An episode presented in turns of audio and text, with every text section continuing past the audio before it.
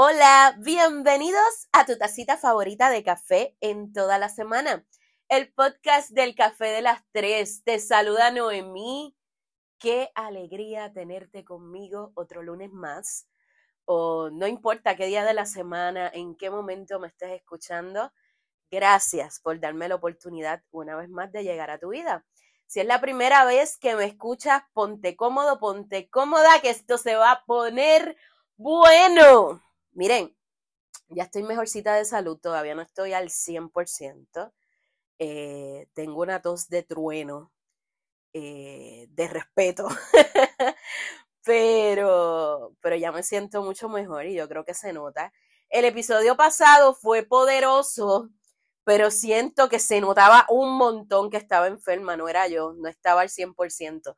Pero gracias, gracias a, a todos los que compartieron ese episodio y me escribieron cositas bien chulas sobre eso. Eh, para eso trabajo, para, para poder ayudar a otros. Y precisamente sobre el tema de, de ayudar y toda la vuelta.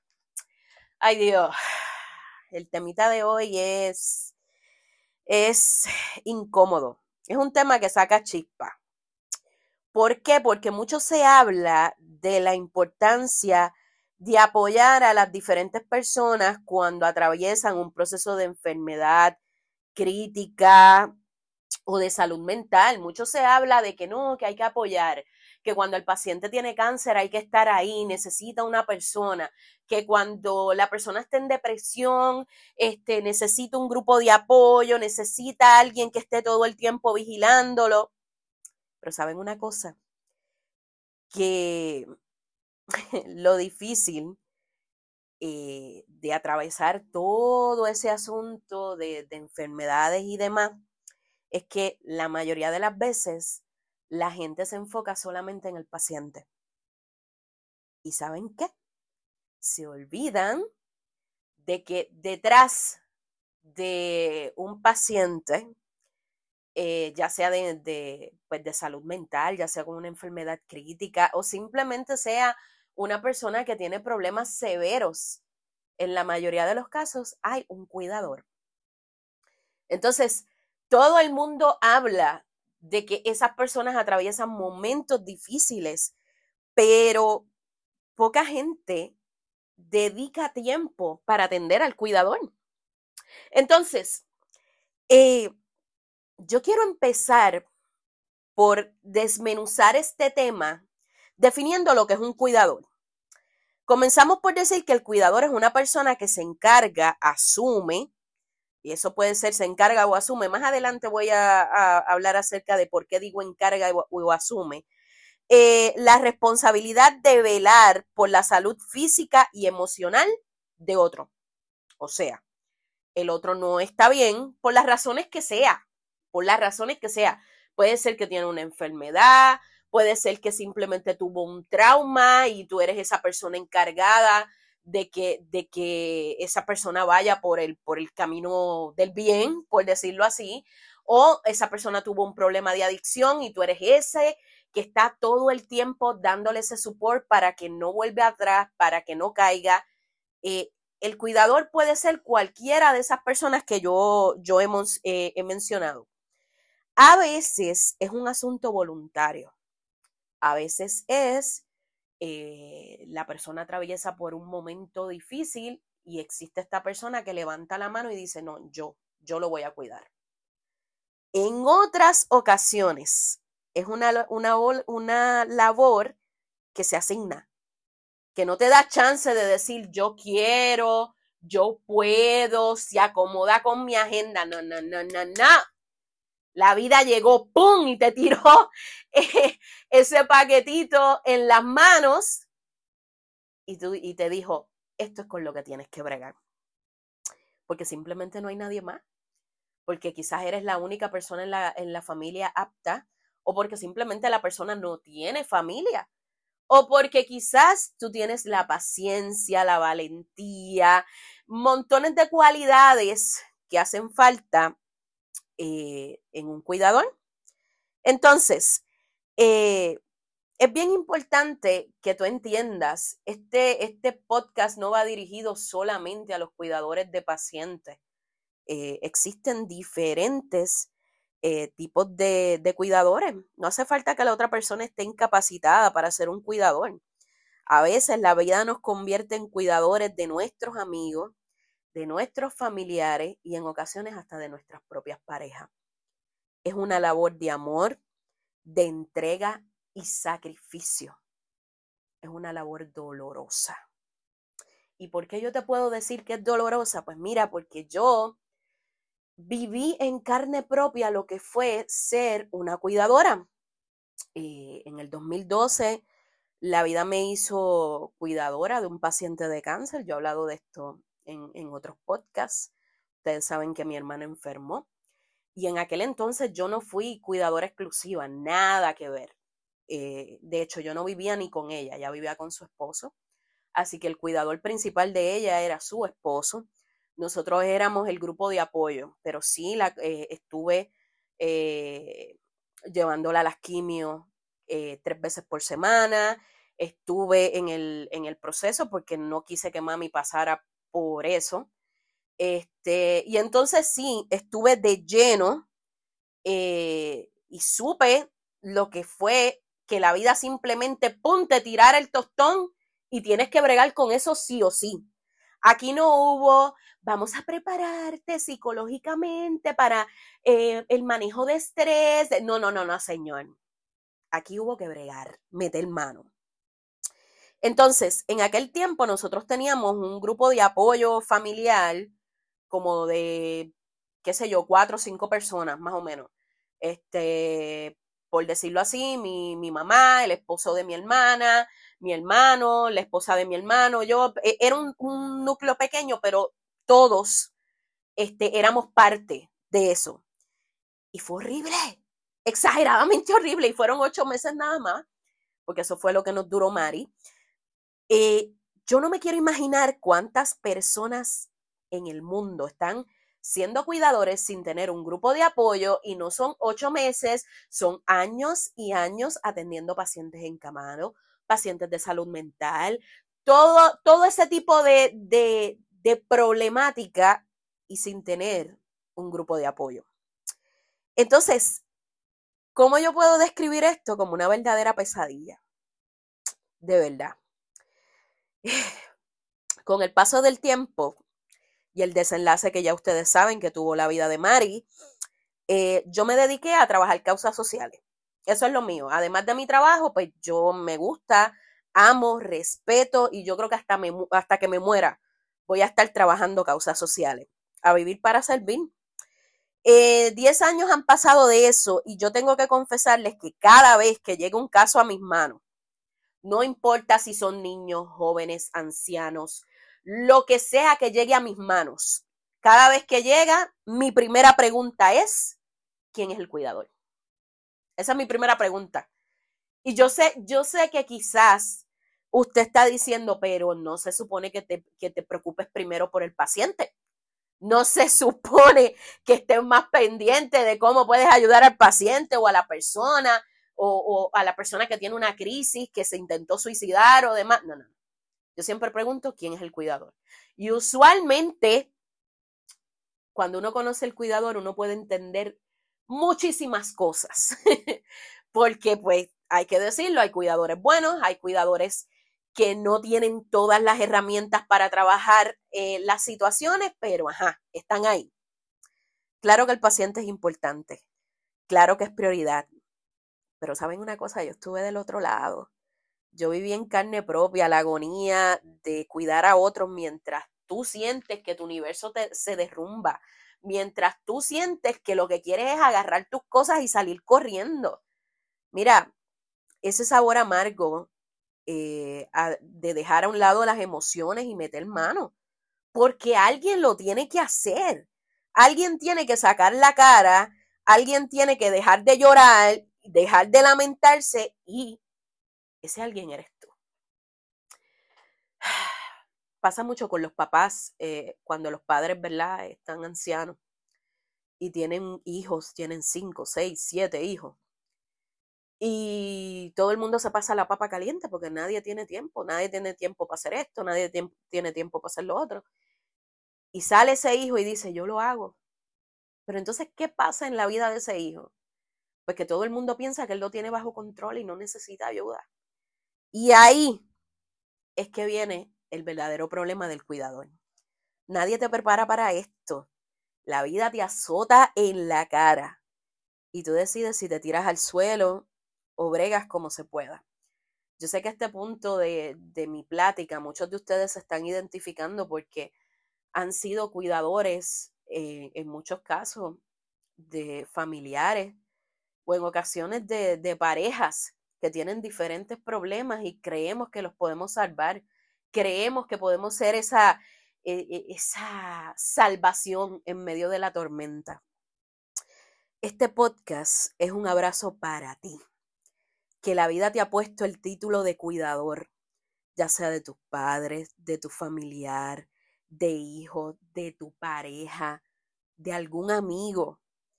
Tú sientes que lo que haces es servir y velar por las necesidades del otro, pero cuando necesitas cinco minutos para ti, no aparece nadie a salvarte. Este podcast es un abrazo para ti, un abrazo eh, con todo mi amor a distancia. Eh, quizás no te conozco, quizás no te he visto jamás en la vida, pero créeme que siento tu dolor. Y no estás solo, no estás sola. Entiendo tu coraje, entiendo tu frustración y yo no te voy a mentir prometiéndote que todo va a mejorar. O sea, de aquí, de este podcast, yo no te voy a, decir, ¿sabes qué? La vida mejora para el cuidador. Nada que ver. Es más, te voy a decir algo. Tu vida cambia por completo después de que tú te conviertes en un cuidador. Incluso si el desenlace de la persona, ya, si esa persona ya no te acompaña, ya no está contigo, tú continúas siendo un cuidador, porque tú no ves la vida de la misma forma. Tu manera de servir a otros es diferente y las prioridades que tú tienes en, en tu vida cambian por completo. Por eso, tu vida es algo antes y después de ser cuidador. Este podcast tiene como finalidad compartir algunos consejos contigo, contigo con la fe de que si te encuentras en la, en la situación de ser cuidador, puedas tener una luz al final del túnel. Mientras yo hacía las notas de este podcast, yo pensaba en que yo no tuve la oportunidad eh, de tener a alguien que me guiara en el proceso. Que a mí me hubiese gustado, qué sé yo, conocer el mundo de los podcasts antes y, y quizás buscar algo eh, en medio de la locura eh, de ser cuidadora, yo tomé muchas malas decisiones, este, tomé otras buenas también, y si algo me enorgullece es saber que estuvimos ahí hasta el final, pero mi salud mental se deterioró mucho en el proceso y eso tuvo otras consecuencias que ustedes ya saben porque yo, yo las he hablado en otros podcasts. Por tanto, mi servicio porque como les he dicho antes, yo vivo para servir. Y mi servicio eh, en este podcast es dejarte estos consejos que yo encontré pertinentes para cualquier persona que esté atravesando ese momento tan difícil. Eh, había un listado bastante largo, pero para mí eh, estos son los cinco más importantes. Y el primero, delega. Lo voy a decir otra vez, delega. Y automáticamente ya te veo con el dedo parado y diciéndome, es que yo no tengo a nadie. ¿Sabes una cosa? no es que no tengas a nadie, es que la verdad es que el otro no lo va a hacer como lo haces tú. ¿Y sabes una cosa? Eso está bien.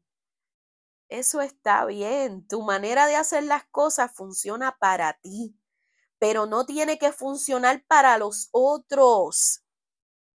Mira, hace un tiempito yo fui a visitar a una señora, la cuidaba su hija, y eh, en aquel entonces estaban las hermanas de la cuidadora, y eh, yo comencé a hablar con ellas y demás, y yo le dije, bueno, eh, cuál es el, ¿verdad? ¿Cómo ustedes se organizan? No, lo que pasa es que yo se la cuido dos horas, pero yo no la puedo bañar. Y yo, ¿y por qué no puedes bañarla? No, porque es que fulana no le gusta como yo la baño y entonces ella dice que cuando ella regresa la tiene que volver a bañar y para eso pues entonces ella no quiere que la bañen. Si se va a cambiar, no, no se puede cambiar la señora, tiene que ser ella. Entonces, son muchas cosas que a veces uno como cuidador eh, y ahí me identifico, y no tan solo como cuidador en aspectos de trabajo, a mí me pasa cuando yo siento que alguien va a hacer una chapucería. Yo digo, no, no, no, quítate para allá, yo lo hago. y eso está mal, está mal, porque a veces pensamos que las cosas o se hacen bien o no se hacen. Pero sabes una cosa, que lo importante es que las cosas se hagan. Y lo importante es que ese espacio que te está permitiendo que la otra persona se haga cargo, aunque no haga las cosas como tú, te está dando un espacio para respirar.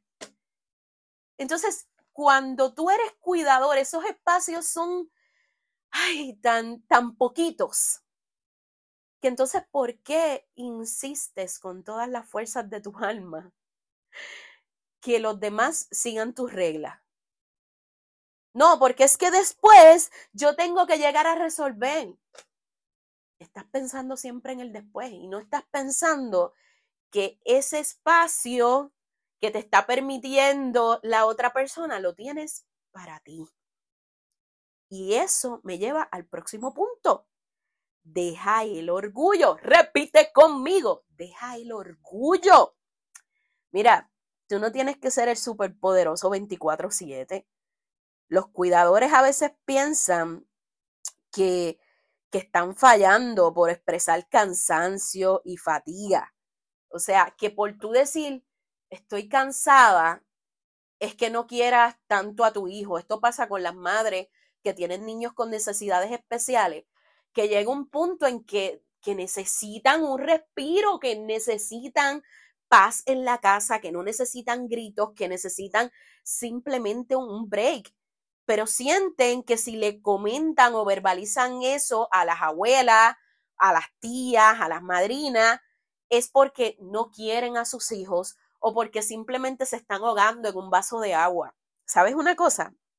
Tómale la palabra a esa gente que, que te dice, para lo que sea, aquí estoy, tú me llamas y yo caigo aquí. ¿Sabes una cosa? Tómale la palabra a esa gente. Vamos a probar si la gente habla de la boca para afuera o de verdad te está diciendo las cosas con buenas intenciones. Tómale la palabra y dice, ¿sabes qué? Eh, me encantaría que pudieras venir aquí a la casa. Ayúdame a cuidarlo en lo que yo me siento, veo televisión, veo una serie. Si tienes tanto miedo de dejar a esa persona que tú cuidas solo, pues no te tienes que ir de la casa. Simplemente que la responsabilidad de cuidar recaiga en otra persona mientras tú en la misma casa haces otra actividad. Eso sí, tienes que tratar de desconectar y de, no salir corriendo si escuchas un grito, pasa cualquier cosa, tratar de desconectarte. Yo sé que es difícil, pero se puede. Y lo que me lleva al próximo. ¿Sabes una cosa? Tienes una vida. Tú necesitas tiempo para ti tener otros intereses que no sea solo cuidar y trabajar. Eh, pasa bastante que cuando un cuidador tiene tiempo, ya sea porque se le asigna una enfermera o, o, pasa cualquier cosa, quizás un familiar se quiere quedar, el cuidador no sabe qué hacer con ese tiempo disponible, porque ha estado tanto tiempo cuidando de otros, cuidando que el otro esté bien, que entonces se te olvida que tú tienes una vida con intereses propios.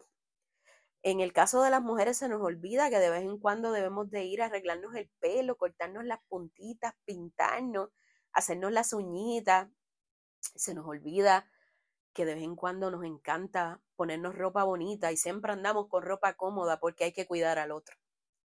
Entonces saca tiempo para vestirte bonita e ir al supermercado y, y escoger verduras para simplemente verte en el espejo y decir, ok, yo sigo siendo yo.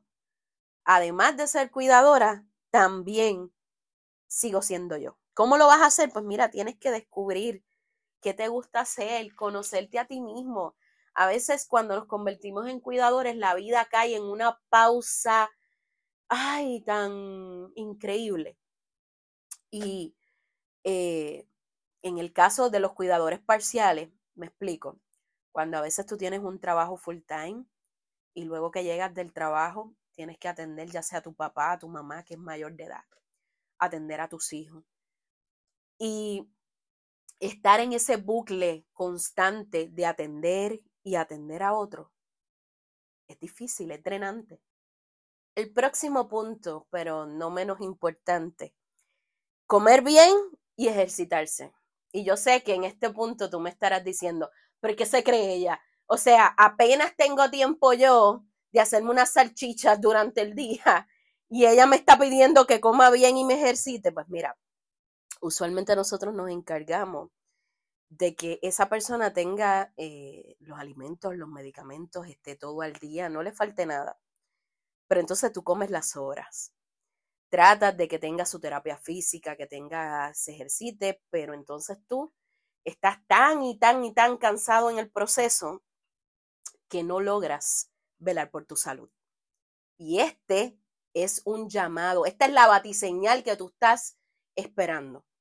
Aprovecha este verano para chequearte ir al médico, esa molestia que tienes hace tiempo, ese dolor en el cuello, esa, ese, esa acidez que no te deja vivir, esta es tu señal para que te cuides. Porque es imposible cuidar de otros si no empezamos por cuidarnos nosotros mismos. Y el último punto, y el más que me gusta, protege tu paz mental. Y aquí yo les voy a contar algo. Este tema nace, ¿por qué nace este tema en medio del verano, en medio de todo esto? Pues mira, yo te voy a contar. Yo, eh, sin darle muchos detalles, yo me considero cuidadora eh, de una persona que tiene problemas de autoestima, que tiene, eh, ha tenido problemas de depresión, que tiene inseguridad. Y ha sido un camino difícil difícil poder estar ahí, poder apoyar, poder ser ese brazo útil eh, en medio de toda, de toda la frustración que son las, las enfermedades de, de los problemas de salud mental. ¿Qué pasa? Luego de que hemos logrado tanto, el grupo de trabajo, ¿verdad? Que, que tenemos, porque no soy yo sola, es un grupo de trabajo. Luego de que logramos tanto, en un segundo llega la familia. Y recargo que es la familia, la familia de esta persona y destroza el trabajo en menos nada. Es la cosa más triste, frustrante, desesperante que te puede pasar a ti como cuidador. Porque tú llevas tiempo reforzando la autoestima de esa persona, tratando de que eche para adelante, y de pronto llega la familia a simplemente segregar, a decir tú no sirves, a decir no, no, no hace falta, tú no eres parte de. Y tú ves cómo esa persona simplemente se destroza, se desploma. Es ahí donde llega este punto es tu responsabilidad proteger tanto tu salud mental como la salud mental de la persona a la que cuida. Eh, no permitas que otro venga a destruir lo que con tanto sacrificio tú has construido. No permitas que otro venga a juzgar la labor que con tanto cariño y esfuerzo tú llevas realizando. No existen cuidadores perfectos. Claro que no, claro que no. Y a mí me molesta mucho porque siempre en, casos de cuidadores, siempre hay esta persona que todo lo haría mejor. No, porque es que fulana hace esto, hace, ella no tiene paciencia. Ella debería hacer esto y esto. Y cuando tú le dices, ajá, ¿Y por qué tú no entras a la escena y le ayudas y todas esas ideas innovadoras las pones en práctica? Es que yo no puedo, es que yo trabajo, yo vivo en el área metro, yo no puedo, yo... ¿Te, suena familiar? Siempre el que más opina, siempre el que más eh, dice y siempre el que tiene las ideas más fabulosas es el que vive lejos. Ah, porque es bien fácil que, que las cosas se pongan en práctica cuando uno no tiene que hacer nada. Es bien fácil que, que todo cambie cuando yo solamente tengo que pasar un dinerito eh, y si acaso o vengo un domingo, ay, hola mami, ¿cómo estás? ¿Estás bien? Y me voy. Qué fácil es. Por tanto, a ti, cuidador, cuidadora, que me estás escuchando, ¿qué te digo? Ay, que esto es un tostón, que esto es bien difícil y que se vale gritar, se vale tener estos momentos de, de brote, estos tantrum, de tú decir, Dios mío, ¿por qué a mí? Yo creo que yo le he dicho tantas veces y muchas veces me he ido alta de odio de diferentes lugares a decir, yo no sirvo para esto. Porque, lo, oye, no estamos diciendo que, e, cada vez que tú eh, utilizas el papel de cuidador, es que la otra persona está feliz de que tú lo cuides, nada que ver. Muchas veces hay que tomar decisiones en contra de la voluntad de la persona. Y mucho más cuando tú estás cuidando envejecientes, que es una de las tareas más difíciles y sacrificadas y poco recompensadas por la familia. Pero ¿qué te digo? Que a pesar de todo lo feo, de todo lo oscuro, de todas las cosas que están pasando en tu vida, hay una luz al final del túnel. Y este proceso por el cual tú estás pasando en este momento te está preparando para otra versión de ti. Yo creo que nuestra vida se basa en capítulos. Así, así yo quiero ver mi vida. Entonces, hay capítulos como, en mi caso particular, eh, yo tengo el capítulo de cuidadora, tengo el capítulo de mamá, tengo el capítulo y así. Este capítulo que estás viviendo en este momento probablemente dure, qué sé yo, tres, cuatro años más. Pero en cuanto acabe, no esperes que vas a recuperar tu vida como antes, porque no la vas a ver igual. Entonces, ¿qué queda? Disfrutarte el proceso, así sea con las muelas de atrás. Disfrutarte la oportunidad que tienes de ser útil. Disfruta la oportunidad que tienes de que tu vida tenga un propósito. Porque cuidar a otros, servir a otros, es un propósito hermoso. Y aquí no te estoy hablando de, de aspectos religiosos y demás yo creo que no hace falta la religión para tú ser una buena persona y cuidar de otro. Eh, claro que, que usted tiene sus convicciones religiosas y todo lo demás. Pero cuando usted es buena persona, usted no necesita que los mandamientos te digan que hay que honrar a tu padre y a tu madre, que hay que aquello, lo otro. A ti te nace servir. Así que el día de hoy yo espero que este podcast sirva como un bálsamo a tu vida, que te calme, que de alguna forma si tú estás atravesando, si me estás escuchando en el carro y probablemente vas a entrar próximamente a tu casa a bregar con la tarea de, de ser cuidador, de la forma que sea, ya sea de tus hijos, tus padres, tu esposo, lo que sea, que tú puedas sentir que yo te abrazo, que no estás solo, y que tienes un ejército de gente dispuesta a ayudarte, dispuesta a ayudarte. Búscalos. No seas orgulloso, no seas orgullosa. Grita, pide ayuda, que yo sé que hay gente para ti. Un besote, nos vemos en la próxima.